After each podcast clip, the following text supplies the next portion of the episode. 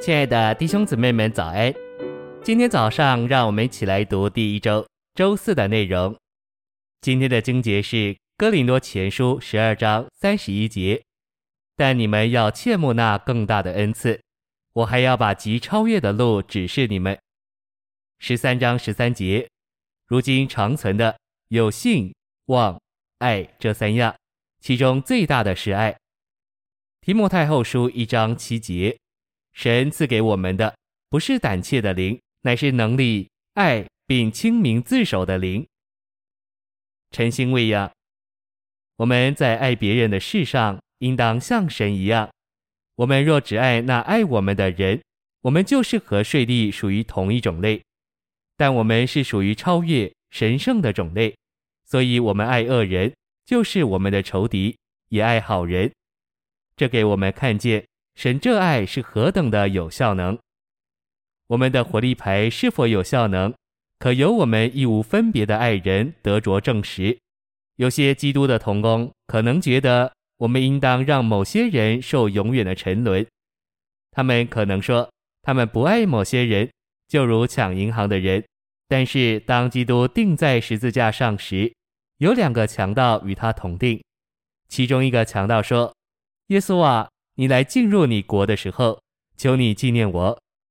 耶稣对他说：“我实在告诉你，今日你要同我在乐园里了。”基督借着钉十字架而拯救的第一个人，不是一个上流人，乃是一个犯人，一个判处死刑的强盗。这是非常有意义的。信息选读：神赐给我们的灵，乃是由我们那有圣灵重生并内住之人的灵。这灵乃是爱的灵，因此也是能力并亲民自守的灵。我们可能自以为很有能力，也亲民自守，但我们的灵却不是爱的灵。保罗说：“我们必须将我们的恩赐如火眺望起来。神所赐给我们主要的恩赐，乃是我们重生的灵，连同他的灵、他的生命和他的性情。我们必须把这恩赐如火眺望起来。”这意思是说，我们必须激动我们的灵，使我们的灵火热起来。